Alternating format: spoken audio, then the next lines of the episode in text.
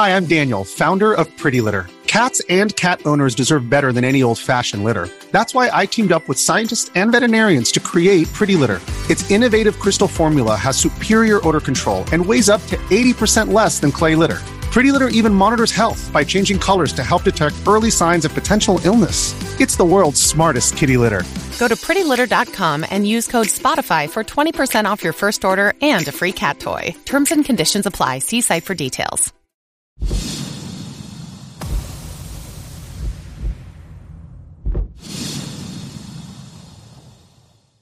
大家好，欢迎大家观看今天的节目。现代社会大众最容易犯的就是邪淫，邪淫对人生运气有极大的损害作用，导致人生命运坎坷不幸。然而，很多人并不清楚邪淫的严重危害，甚至还利用邪淫来赚取不义之财。但须知，善有善报，恶有恶报，不是不报，时候未到。今天靠邪淫来赚取的钱财。迟早有一天会化为业报，应验在自己的身上。小编最近就看到了这样一个真实的邪淫故事，很好的为我们展现了邪淫所带来的严重后果。请大家看完后能认真反省自身，不让这样的事发生在自己身上。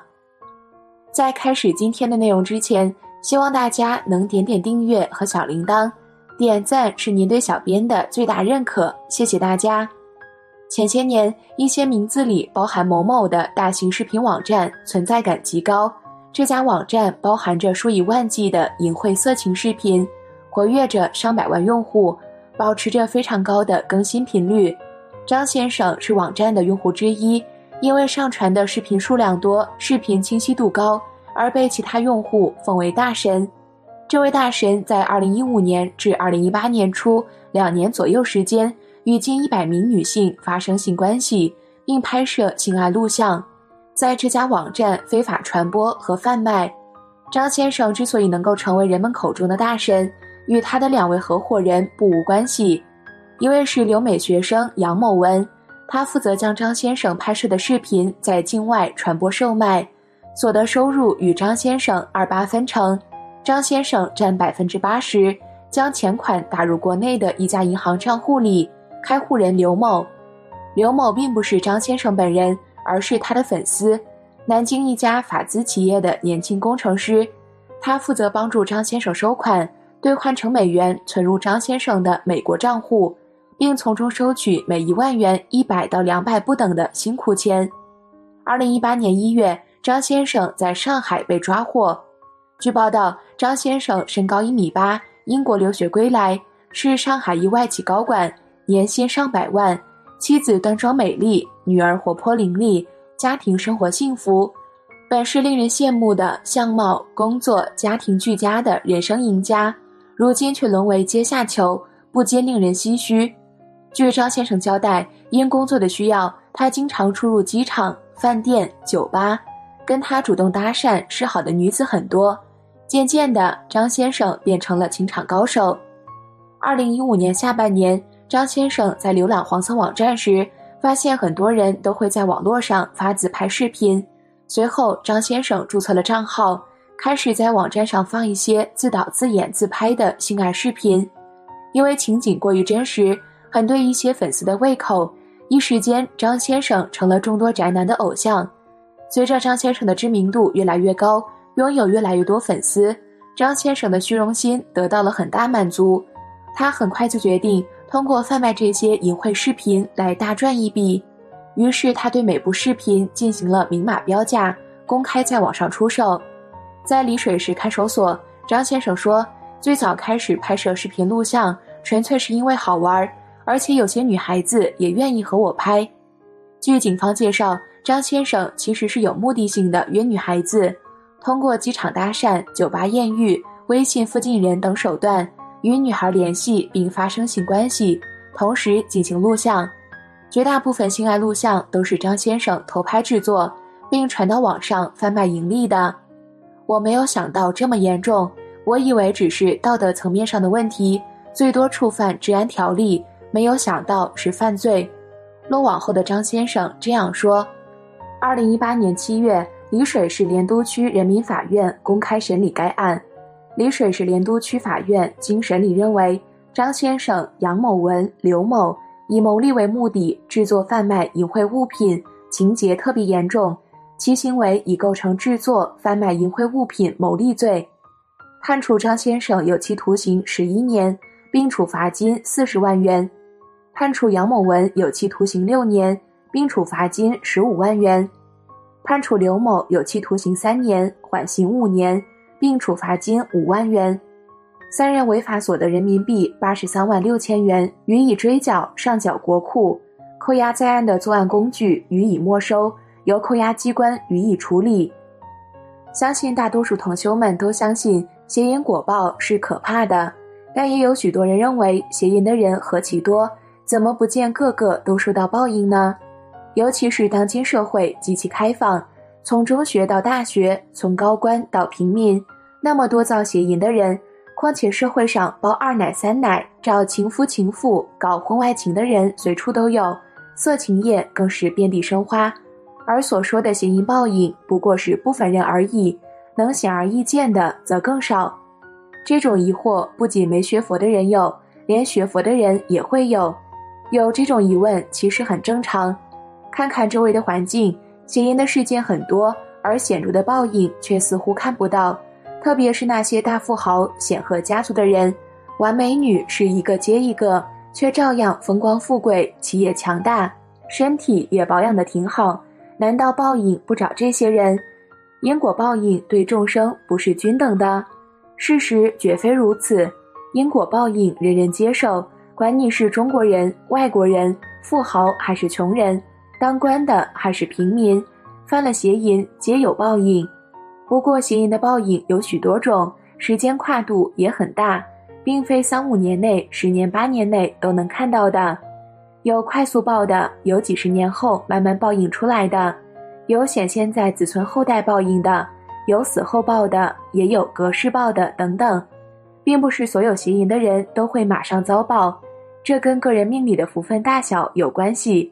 有些报应确实是难以见到，所以现实的一些人便不相信因果了，认为根本没有善恶报应，便肆意邪淫，混乱社会，以至于搞得当今时代邪淫之风日盛，简直处处是邪缘，处处是邪淫色情的局面。其实犯邪淫的业障非常重，报应也很厉害，并不是像许多人认为是什么身心解放、自由时代的人性发挥等邪见。而是道德沦丧的借口。观察古今中外生活中的一些实例，大家便能知道，凡犯了邪淫的人，报应很重。看看美国显赫世家肯尼迪家族，仔细分析一下，你就不难发现，他们整个家族都有非常显而易见的邪淫报应。《肯尼迪家族》一书上这么写道：在美国历史上，从来没有哪个家族像肯尼迪家族那样光芒四射。也从来没有哪个家族像肯尼迪家族那样灾难重重。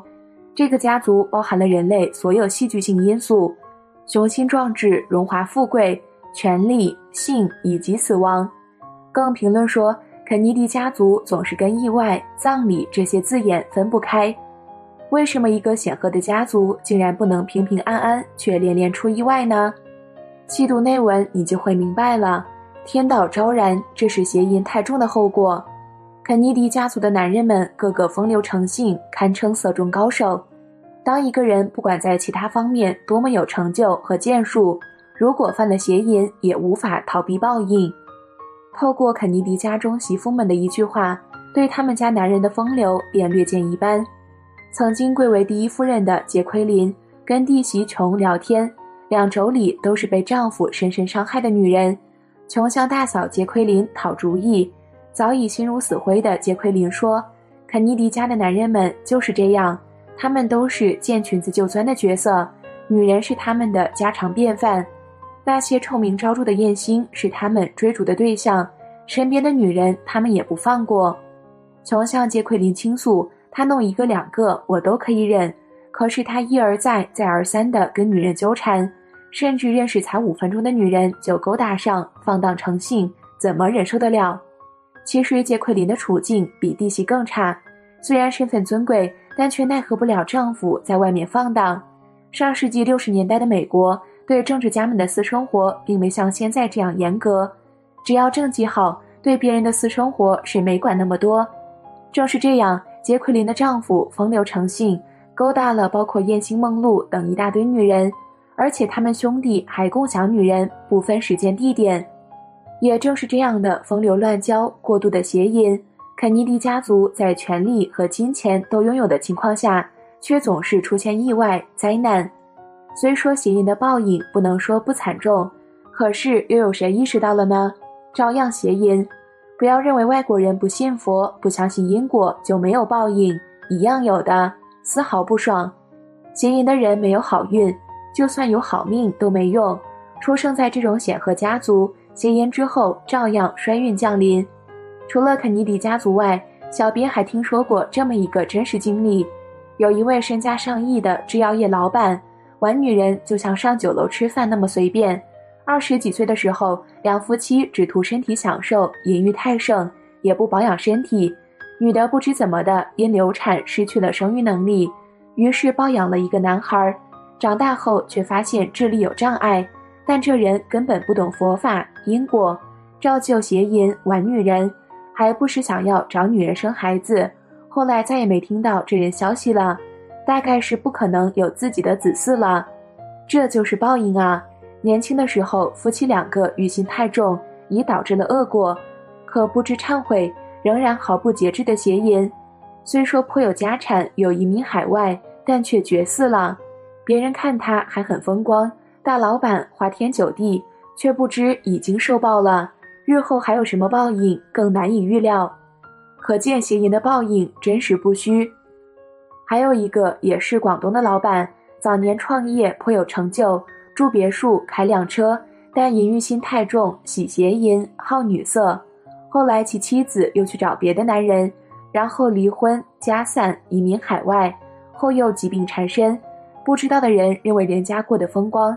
其实早就已经千疮百孔了，所以千万不要以为看不到邪淫的果报就忽视它，生活中其实早已显示的清清楚楚了。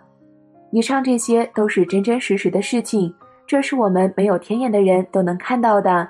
若是开了天眼的人，相信还能看到更多。由此可见，邪淫真是害人害己、害家人、害子孙的一个重业障，所以大家千万不能犯。慎之，慎之。